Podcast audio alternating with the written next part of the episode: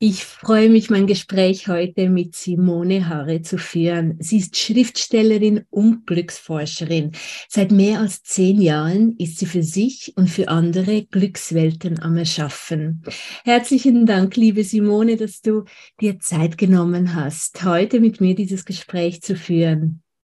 Vielen Dank, Branka. Ich freue mich sehr, heute Nachmittag, an einem Winternachmittag mit dir über das Glück zu sprechen.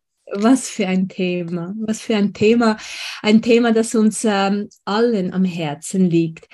Und äh, das ist meine erste Frage an dich. Weshalb scheint es so schwierig zu sein, Glück zu finden, zufrieden zu sein?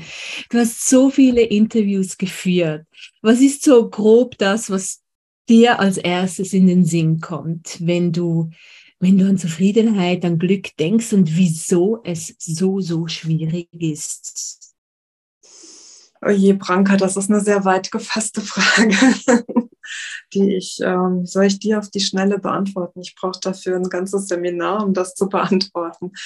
Ähm, also das erste Wort, was mir jetzt eingefallen ist bei deiner direkten Frage, war das Loslassen. Ähm, weil jeder Schritt nach vorne, also jedes Ja zu einem zu etwas Neuem ist ja ein Nein zu etwas Altem. Das macht uns natürlich alles ganz, ganz arg schwer, weil wir schon von unserem Gehirn aus ähm, es möglichst bequem haben wollen, möglichst sicher haben wollen. Und was Neues ist unsicher. Und ähm, dazu brauchen wir Mut. Das ist dann auch noch so ein Stichwort. Mut ist ein ganz wichtiges. Und wir brauchen Verantwortung. Das wäre dann das dritte. Loslassen, Mut, Verantwortung. Ähm, Verantwortung ist tatsächlich etwas, was die meisten Menschen nicht übernehmen. Ähm, wir geben sie gerne ab. Wir geben sie als Kind unseren Eltern ab. Wir geben sie als Erwachsene sogar an, an unsere Eltern ab, weil die Eltern haben Dinge falsch gemacht. Deswegen sind wir so und so. Ähm, wir geben sie an den Arbeitgeber ab. Wir geben sie an den Staat ab, an Dinge, an, an Leute, die uns was Schlechtes tun. Ähm, und genau in diesem Abgeben sind wir nicht bei uns, nicht in unserer Mitte, nicht in unserer Selbstverantwortung. Und egal was es ist, egal was es ist, ob es das Glück ist, ob es Schmerz ist, der uns, den uns andere Leute zugefügt haben, äh, wir können das nur in uns selbst lösen. Und das sind wir nicht gewohnt. Das bringt uns auch keiner bei. Ähm, das, ja, das ganz kurz. Das sind so, so die, die, das waren jetzt drei Stichworte. Das war mh, Loslassen, Mut, Verantwortung und dann wäre noch das Vertrauen. Vertrauen ist auch so ein ganz wichtiger Be Begriff, weil wir auch da gibt es ja dieses Wort, diesen Satz, Vertrauen ist gut, äh, Kontrolle ist besser. Finde ich ganz furchtbar, diesen Satz, ähm, weil er eigentlich jede Tür zuschließt und weil er auch jede, jede energetische Bewegung im Keim erstickt ähm, funktioniert nicht. Also wenn ich natürlich äh, Geschäfte mache, dann muss ich schon eine gewisse sachliche Präsenz haben, das ist klar, aber im Prinzip muss ich mir dieses kindliche Vertrauen behalten. Überhaupt das Kind muss ich mir behalten.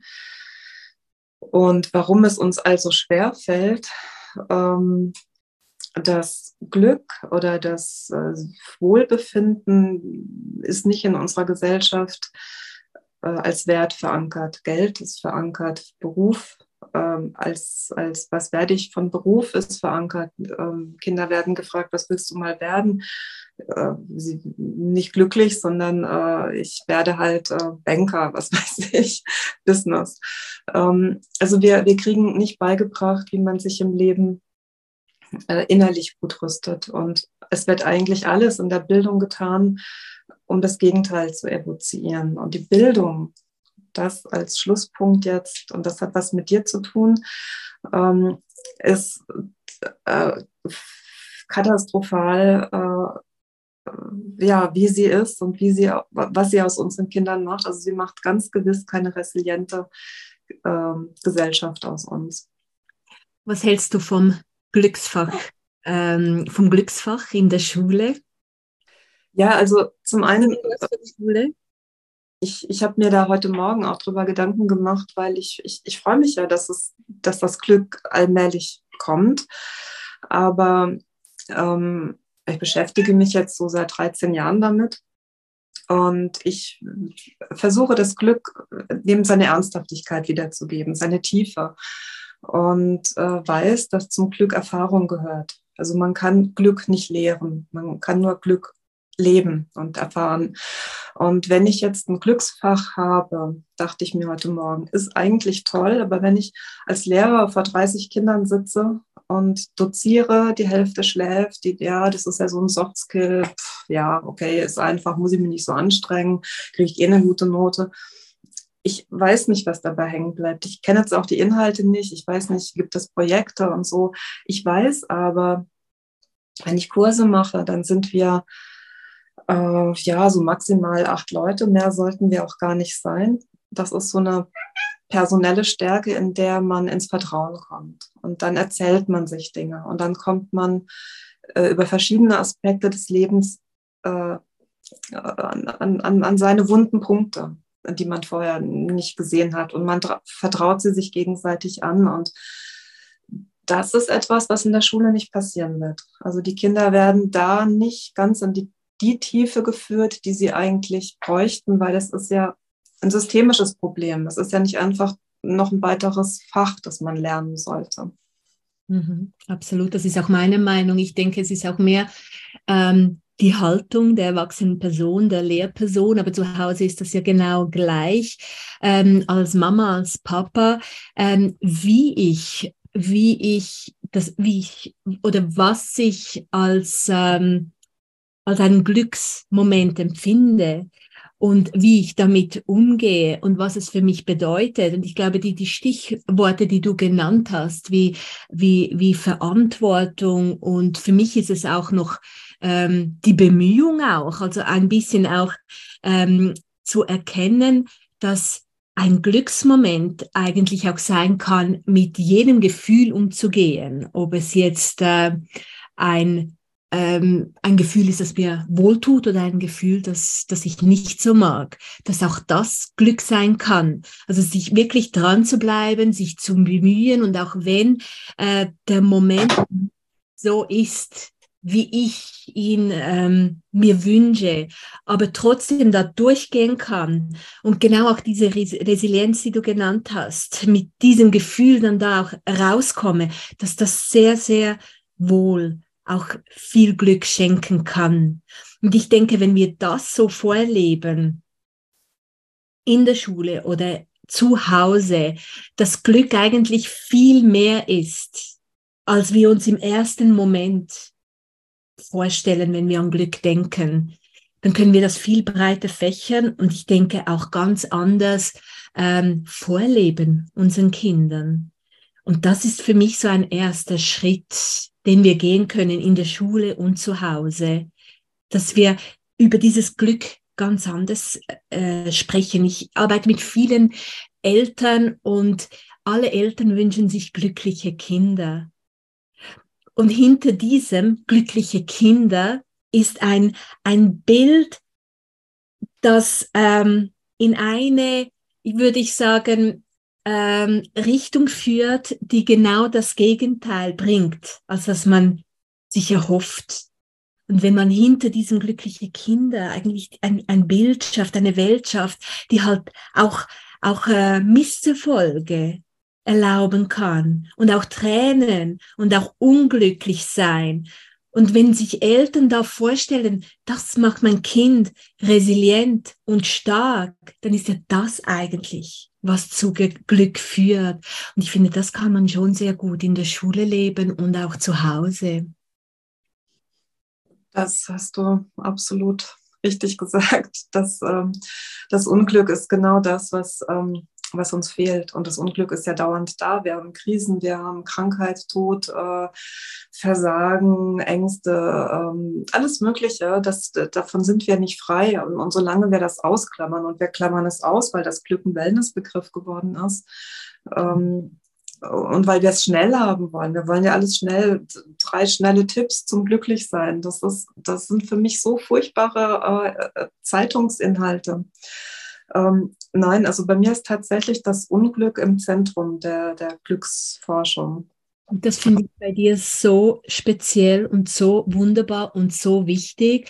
Und das ist ja genau das, denke ich, weshalb es schwierig ist, wirklich das Glück zu finden und zufrieden zu sein, weil man das wie ausblendet. Und du, du schreibst ja, ähm, es gibt keine Aussicht vom Gipfel ohne Mühe. Und du schreibst auch, wie viele Tränen du vergießen musstest, um dieses Glück auch zu finden. Und das ist genau, finde ich, die, die Essenz und der Kern, den ich jeder Familie und auch jedem Klassenzimmer wünsche. Ja, so eine Träne ist Gold. Aber die meisten schämen sich für Tränen. Natürlich gibt es einen Unterschied zwischen diesen Jammertränen und äh, zwischen den ja, echten Tränen. Also wir müssen wirklich viel weinen. Wir haben viel, was, was wir loslassen müssen. Und das ist völlig in Ordnung. Ich, ähm, ich, ähm, ich, ich würde mal schon sagen, durch die vielen Interviews, äh, wie, wo ich so durch bin, ähm, habe ich gelernt, dass ich zwei, Gefühle gleich, zwei Gefühle gleichzeitig haben kann, so wie du das vorhin gesagt hast. Ich kann sowohl unglücklich und glücklich zugleich sein. Ich kann ähm, total verzweifelt, am Boden zerstört, größte Tränen weinen und das ist mir letztes Jahr auch ganz häufig passiert. Ich hatte kein gutes Jahr.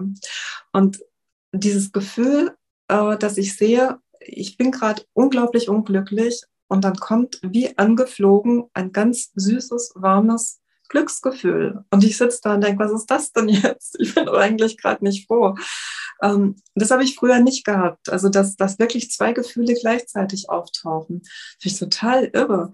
Ich habe natürlich ähm, eine persönliche Geschichte, wahrscheinlich auch, warum ich überhaupt diese Interviews begonnen habe vor 13, 14 Jahren, ähm, die dann eben auch eine für mich Unglücksgeschichte ist. Aber ähm, dann lernt man, dann hört man anderen zu, ähm, man gibt sich selber auf den Weg, aber die Effekte, die irgendwann sich einstellen, das ist dann nochmal was anderes. Und da war ich letztes Jahr echt verblüfft, wie, wie man das ja tatsächlich trainieren kann, wie man sich dafür öffnen kann, wie man loslassen kann, wie man sich ähm, und seine Nöte reinfallen lassen kann und dass die tatsächlich emotionale Qualitäten haben, mit denen man kaum zu rechnen wagen kann. Ja, wenn ich dir so zuhöre, dann kommt mir der Begriff Selbstmitgefühl, wie mhm.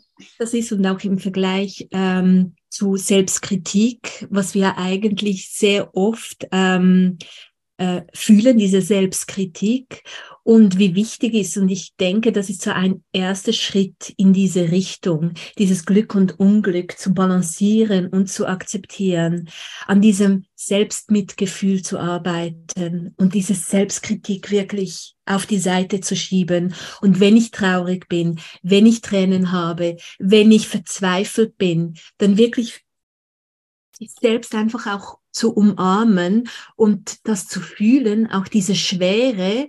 Und ich hatte das schon sehr viel, sehr oft, dass ich in diesem Moment ein Glücksgefühl empfunden habe, weil ich das kann, weil ich mich selbst trösten kann, weil ich mich selbst umarmen kann und weil ich mir diese Stärke schenken kann. Und vielleicht, weil ich auch gelernt habe, Bilder in den Kopf ähm, oder vors innere Auge zu führen, das mir zeigt, du bist gut, wie du bist und es ist normal, so Momente zu haben. Du darfst dich umarmen, du darfst dich so fühlen. Für mich so dieses Selbstmitgefühl ist für mich so ein großer, großer Schritt in diese Richtung und das wie so balancieren zu können.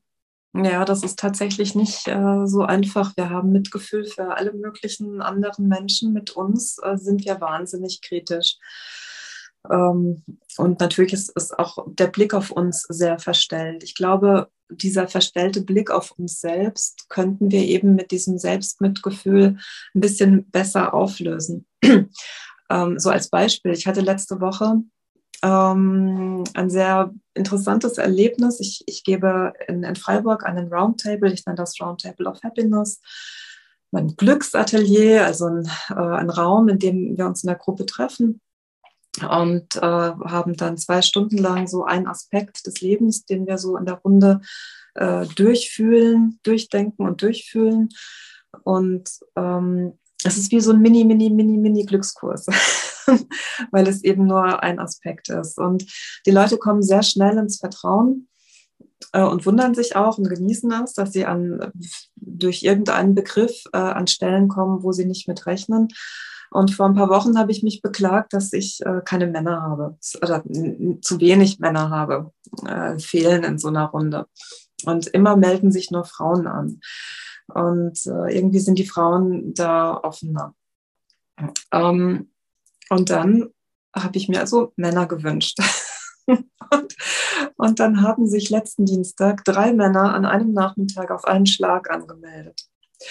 Und dann kamen diese drei Männer, die Frauen kamen an diesem Tag nicht, die waren irgendwie alle noch verreist.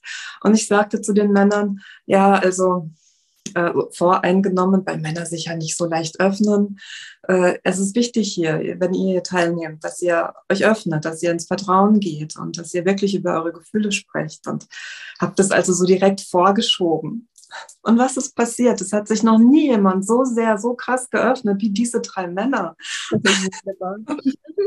Und nicht nur das, also das eigentliche, worauf ich hinaus möchte, ist, dass diese drei Männer von sich Dinge erzählt haben, die einfach nicht schön waren. Die haben sich in ihrer schlechtesten Seite mh, hm, beschrieben, also wie sie waren, wie unmöglich sie waren. Äh, und, und aber auch beschrieben, wie sie da durch sind und wie sie versucht haben, sich darin zu ändern.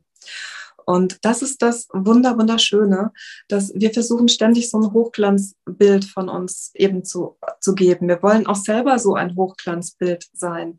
Aber das werden wir nicht können. Und ich glaube, es tut halt wahnsinnig gut, wenn wir sagen, okay, wir sind jetzt halt echt gerade ein bisschen scheiße.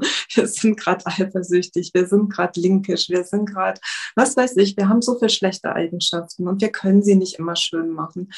Und diese Männer haben mir nochmal sehr illustrativ gezeigt, ähm, wie sich das umgekehrt für den Zuschauer anfühlt. Weil diese Männer, die erscheinen mir ja nicht verkehrt, die scheinen mir ja nicht schlecht, sondern sie, sie erscheinen mir als wunderbare Menschen, äh, die allerdings in der Lage waren zu reflektieren. Das gehört natürlich dazu. Und das war natürlich auch in all den Interviews so, ähm, dass ich den Leuten immer versucht habe klarzumachen, ähm, dass es mich nicht interessiert, wie glücklich sie sind, sondern es interessiert mich eher ihre Lebenslinie, wie sie sich auf dieser Lebenslinie verhalten. Und wenn sie die mir erzählen, also wenn sie Privates von mir erzählen und später Leute sowas lesen, ähm, dass sie auch nicht Angst haben müssen, dass sie dann im schlechten Licht dastehen, sondern im Gegenteil, umso krasser eine Lebensgeschichte von einem Mensch ist, umso mehr er auspackt an Leid, an, an, an Dingen, die nicht gut in ihm sind, umso mehr Respekt wird der Leser vor ihm haben. Und das ist vielen Leuten einfach nicht klar. Nein, und da kommt mir das Stichwort Verletzlichkeit in, in den Sinn. Vor allem bei ähm, bei Männern oder bei auch bei kleinen Buben, wie schwierig das ist, äh, sich verletzlich zu zeigen, weil in der Gesellschaft halt wirklich so das Mutige, das Starke, äh, über das so viel gesprochen wird und verletzlich, sich verletzlich zeigen, Schwäche zeigen, ist etwas, ähm, das man nicht will. Dabei ist das etwas vom Schönsten, wie man das lernen kann. Und zwar so früh wie möglich, dass diese Verletzlichkeit uns menschlich macht, uns sympathisch macht, uns nahbar macht, dass sie uns Freude und Freunde schenkt. Und für mich in der Schule ist das etwas so Wichtiges und apropos Glücksfach, also für mich ist jetzt so eine Stunde pro Woche, könnte ich mir überhaupt nicht vorstellen, aber so diese Haltung zu übernehmen. Als Lehrperson und zu Hause ist das genauso in der Familie als Bezugsperson. Und so das zu leben, dass wir uns verletzlich zeigen dürfen, dass wir, dass alle Gefühle willkommen sind, auch die, die uns nicht äh, gut tun, dass dass das so befreiend ist. Und ich glaube, das ist das wichtige schöne Stichwort hier, so diese, diese Freiheit, die uns da geschenkt wird mit dieser Verletzlichkeit. Das sind so die Gedanken, die mir jetzt gekommen sind, dass du das ähm, geschildert hast mit diesen äh, neuen Teilnehmern. Kennst du, diesen, kennst du diesen Film Rhythm Is It? Rhythm Is It? Das ist schon etwas älter, ein Choreograf, der Hauptschüler dazu bringen sollte, ein Stück ähm, für Simon Rattle in Berlin zur Oper zu tanzen. Mhm. Irgendwie so. Und ähm, die Hauptschüler haben sich dann in einer, in einer Halle eingefunden regelmäßig und sie hatten darauf wenig Lust. Und sie haben es auch nicht ernst genommen, weil sie wussten, ja, die müssen da ja nicht viel tun, das ist ja kein Mathe, wir hängen hier mal ab und so. Und der Choreograf ist irgendwann an ihnen verzweifelt und ähm, hat halt hat auch gemerkt, wie so die, die coolsten äh, alles ausgebremst haben. Die coolsten, die sich cool fanden, indem sie sabotieren, indem sie nicht mitmachen und das für cool halten. Und dann ist dieser Choreograf äh, ausgeflippt, hat die zusammengefaltet, hat ihnen wirklich äh, die Leviten gelesen und hat da einen Ruck reingebracht und hat gemacht, es ist ihm gelungen, dass dann diese gesamte Halle von Kindern unterschiedlichen Alters, glaube ich, weiß ich nicht mehr genau, dass die mitgegangen sind. Und zwar, dass sie sich getraut haben, verletzlich zu sein, weil du das gesagt hast. Also verletzlich heißt ja, also das ist so das, das, Miss, das Missverständnis bei Coolness. Coolness ist eigentlich dann, wenn ich mich traue, verletzlich zu sein. Dann bin ich wirklich cool. Aber in der Jugend wird es oft missverstanden, indem ich mich so äh, wie so, so, so, so ein ähm, Ritter irgendwie, äh, ich habe eine Rüstung und ich lasse nichts rein raus. Aber das ist genau das, genau das Verkehrte. Und so haben die Jungs nicht begriffen, hauptsächlich Jungs, dass sie ähm, eigentlich total uncool sind in ihrer Haltung. Und erst in dem Moment, wo sie das begriffen haben, ging das Ganze in den Flow. Und die Lehrerinnen im Hintergrund, die hatten immer Mitgefühl, äh, ja, Mitgefühl mit den Schülern im Sinne von, oh, der Choreograf, der nimmt die Kinder zu hart ran, der, der schimpft mit denen und, und die können doch nicht mehr und er soll sie doch lassen. Und er sagt, nein, genau das Gegenteil, die können ja eben viel mehr, die sind ja klein gehalten, die können viel mehr, sie trauen sich nur nicht. Sie haben eine andere Haltung eingenommen. Und, und dann ist es ihm also gelungen, diese, diese Kinder so auf die Bahn zu bringen, dass die alle, alle das Beste gegeben haben und daran gewachsen sind. Und dann waren die in der Oper und haben da getanzt. Und ich, ich glaube, sie werden es ihr Lebtag nie vergessen. Also für viele wird das ein Meilenstein in der Persönlichkeitsentwicklung sein, für eine Zukunft. Der wird denen vermutlich Räume durchbrochen haben, wie, es, wie sie es sonst nie erlebt hätten. Und das ist so toll. Das ist so toll. Kannst du mir den Link dann senden zu diesem ja. Film und den Namen, dann kann ich das in den Show Notes auch noch äh, ähm, dazufügen, wenn man sich den Film das, äh, anschauen möchte. Äh, das hört sich sehr, sehr spannend an und toll. Was hältst du von Zielen, sich Zielen setzen? Kann das ähm, dazu beitragen, glücklicher durchs Leben zu gehen? So diese, diese Sinnhaftigkeit, Ziele sich Ziele zu setzen und auf etwas hinzuarbeiten. Vielleicht wie diese Kinder, die jetzt auf, auf ähm, ein Ziel hingearbeitet haben. Was hast du so herausgefunden in deinen Interviews? Naja, man sagt so, ähm, willst du Gott zum Lachen bringen, dann erzähl ihm von deinen Zielen. äh, äh, Gerald Hüther sagt das auch, ähm, das ist ganz interessant. Er, Ziele setzen ist zwar ganz gut, es sind so, so Etappen, aber ähm, Ziele haben die unangenehme Angewohnheit, dass wenn sie dann erreicht sind, dann sind sie halt erreicht und dann muss man ein neues Ziel finden. Und das ist ja nicht so einfach. Ähm, deswegen ist es ganz gut, wenn man einfach äh, etwas Übergeordnetes hat, eine, eine Lebenshaltung. Ähm, ein, also eine, eine, etwas, was einen äh, oberhalb dieser Ziele äh, weiterträgt. Ähm, und letzten Endes sind Ziele ja nur so etwas wie ein, ein ferner Stern, den man äh, schon anvisieren sollte, aber nicht in unserem deutschen Sinne von so gerade durch, weil das wird vermutlich nicht funktionieren. Das ist vor allen Dingen, glaube ich, die, die Schwäche in Deutschland. Bei den Chinesen geht das ja so. Und ähm, die, die Magie ist, dass ich ein, ja, ein fernes Objekt, das ich sein möchte, äh, erreichen möchte, in mir trage, aber mich dann überlasse den Möglichkeiten, die sich mir mit dieser Vision in mir geben. Und dann können ganz andere Türchen plötzlich aufgehen, mit denen ich nicht rechne. Man, man hat ja immer Bilder im Kopf, wie so ein Ziel zu erreichen ist. Und diese Bilder sind oft total hinderlich. Und dann kann es ja auch passieren, dass auf dem Weg zum Ziel plötzlich ein ganz anderer Weg kommt, den man vorher gar nicht gedacht hätte und den man dann viel lieber geht. Daher ist eine Zielsetzung äh, oft äh, gar nicht, also als Endziel nicht, ähm, nicht förderlich. Also ich nehme da eher das taoistische Prinzip. Also es geht mehr um die Haltung. Vielleicht kann man es auch Haltungsziel nennen, wie ich, äh, wie ich sein möchte, so dieses To-Be-Ziel. Und halt um den Prozess, oder? Um den Fokus auf den Prozess und wie möchte ich meinen, meinen Weg gestalten?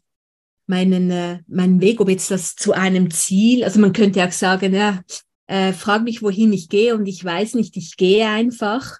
Das ähm, kann ja auch hinderlich sein um, oder man kann sich da auch verlieren, weil ich jetzt nicht genau äh, ein bisschen links, ein bisschen rechts, aber so wie ich dich verstehe, ist das ja eigentlich der Prozess, der normal ist, dass, dass wir halt auch Umwege einnehmen, um vorwärts zu kommen. Also es ist halt so die Kunst, dass du dich so dem Leben überlässt, dass du da reinspürst, dass du das dass du deine Linie, dass sich die Linie deines Lebens offenbaren kann.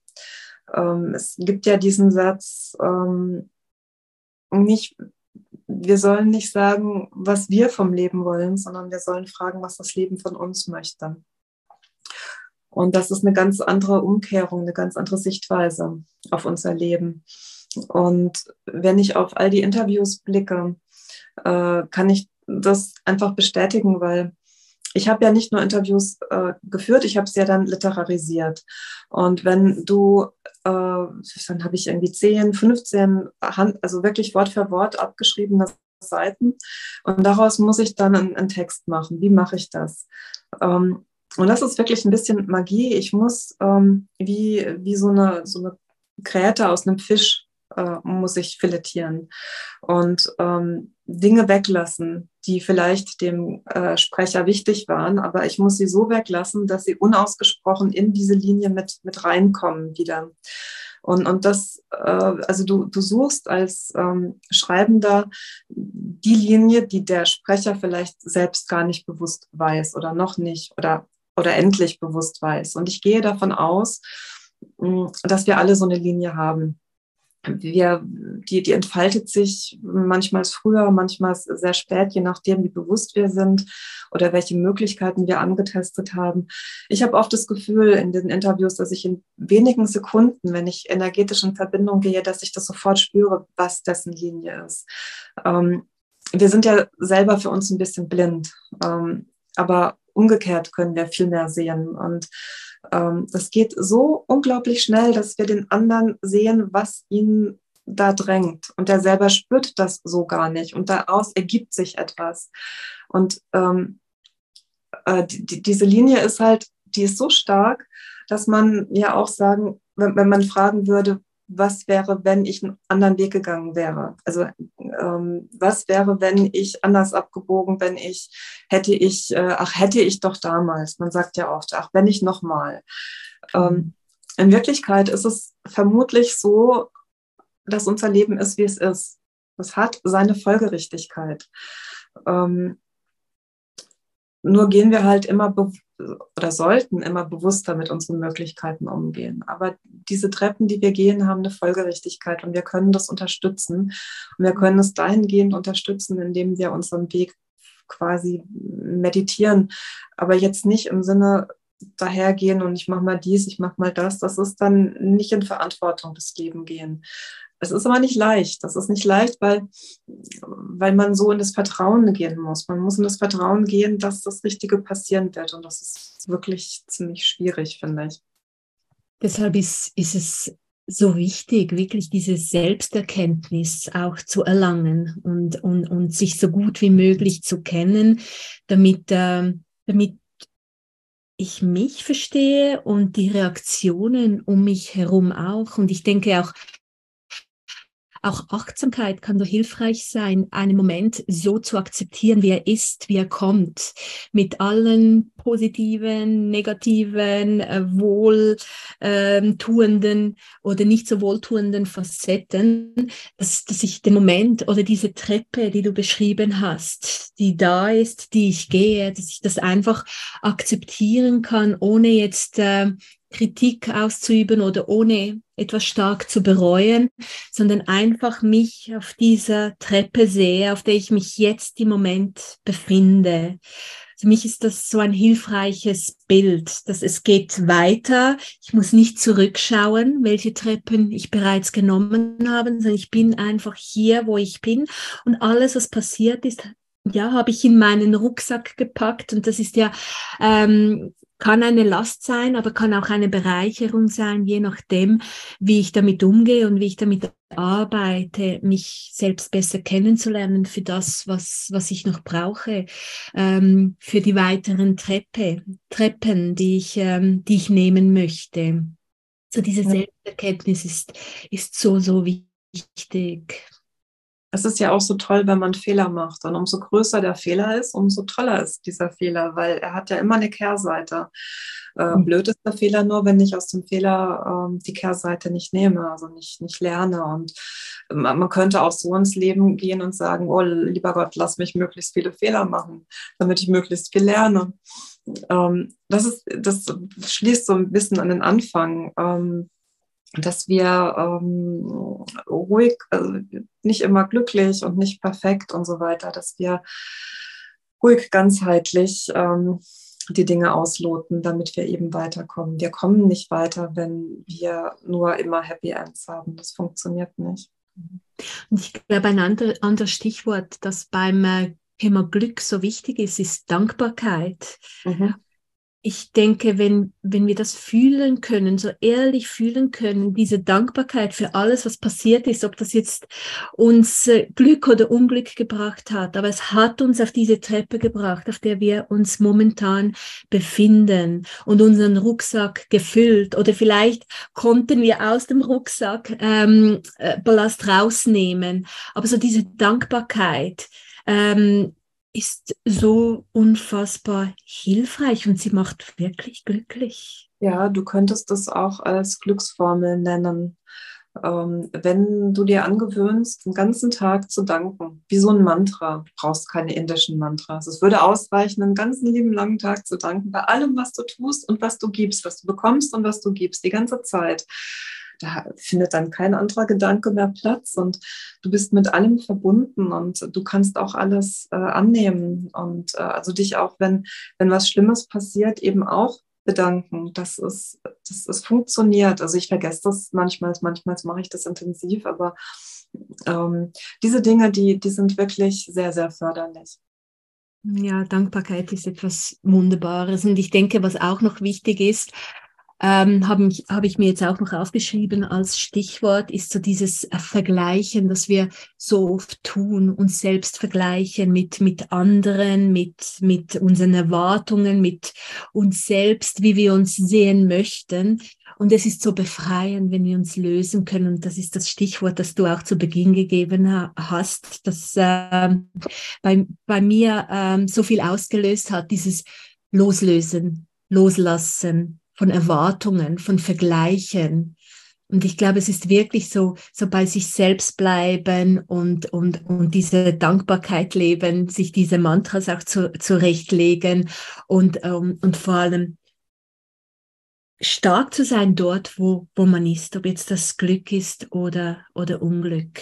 Ja, nur das, dieses Vergleichen ist wirklich tödlich. Ähm, das ist aber auch sehr schwierig, es loszuwerden. Das ist eben, und das, da kann man, glaube ich, auch ruhig zu stehen.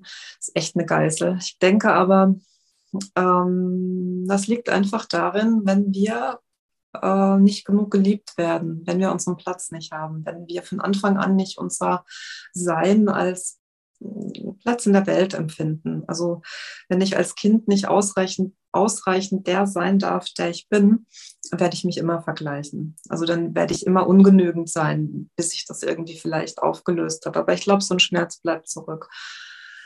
Ähm, und leider ist es ja so, dass ähm, ja, jetzt zum Beispiel äh, an Silvester gab es ja so viele böse Ausschreitungen äh, den Feuerwehrleuten und so gegenüber.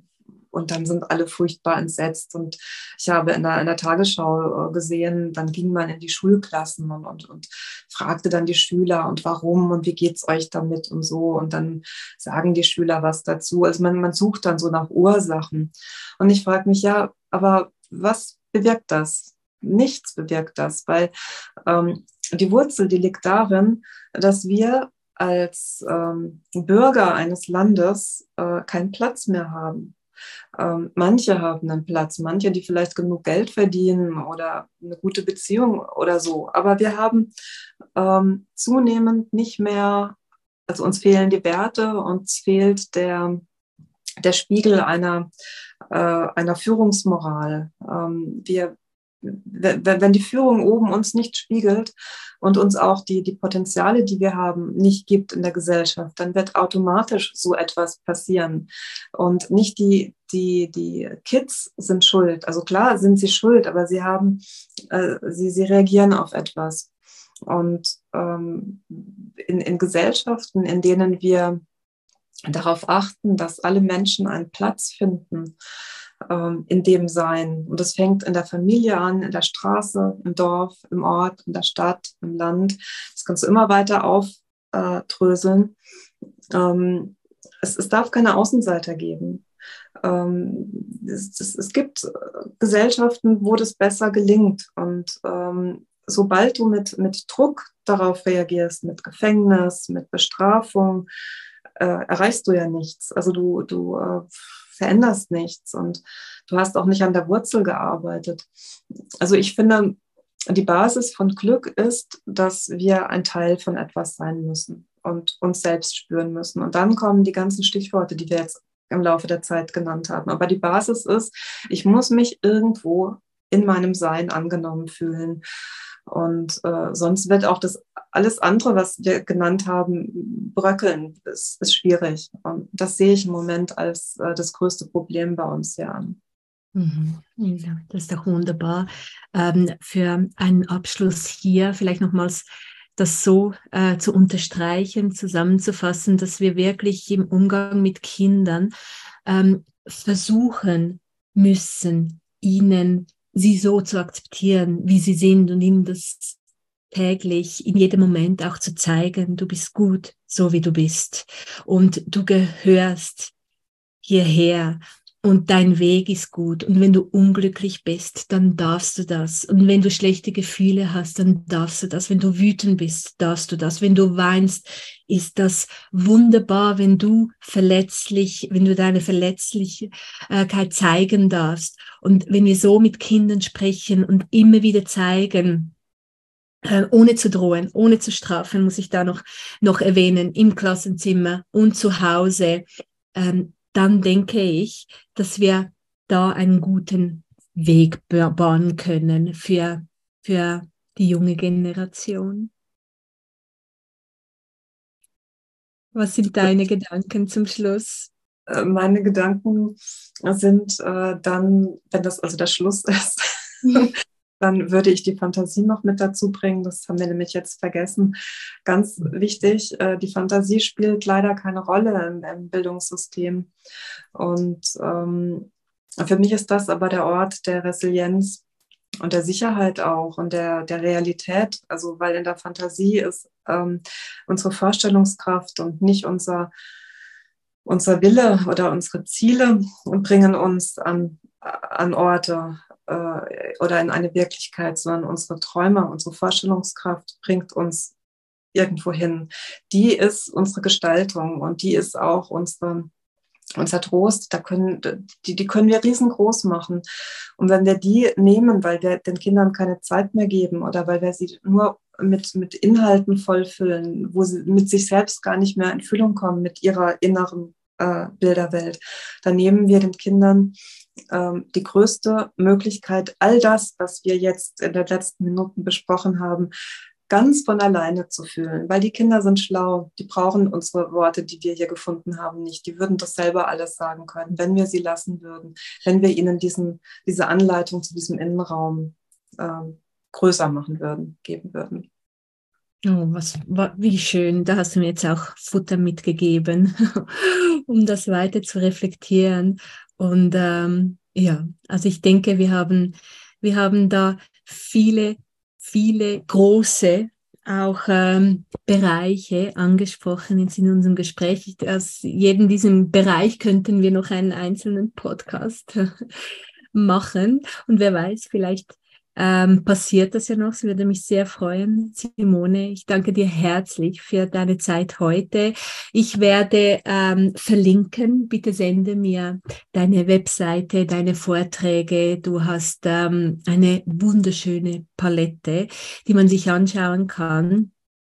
Und äh, vielleicht möchtest du noch etwas dazu sagen, aber wir werden sicher auch verlinken in den Show Notes. Ja, also ich, ich freue mich, wenn man zu meinen Kursen kommt. Ich freue mich, wenn man mich zu Vorträgen einlädt. Ich freue mich, wenn man mich an Schulen einladen würde. Ähm, ich, es gibt verschiedene Modelle, die man machen kann, also auch so Gesprächskreise. Ähm, also das wäre schön, wenn ich die Erfahrung, die ich habe, die ich auf einem anderen Wege gewonnen habe als ähm, klassisch, wenn ich das ähm, weitergeben könnte. Schön, du bist eine große Bereicherung und ich freue mich, dich zu kennen und wer weiß, vielleicht gibt es ja mal eine Fortsetzung. Das wäre wunderbar. Ja, das wäre schön. Ja, mach's gut. Vielen Dank. Dir. Und alles Liebe. Dir auch. Wenn du dir weitere Impulse wünschst oder Aktivitäten, mit denen du das Mindset und das Selbstbild deines Kindes oder der Kinder, die dich umgeben, stärken kannst, dann abonniere gerne meinen Newsletter auf www.kidster.ch. Ich freue mich auf dich und auf einen zukünftigen Austausch. Mach's gut.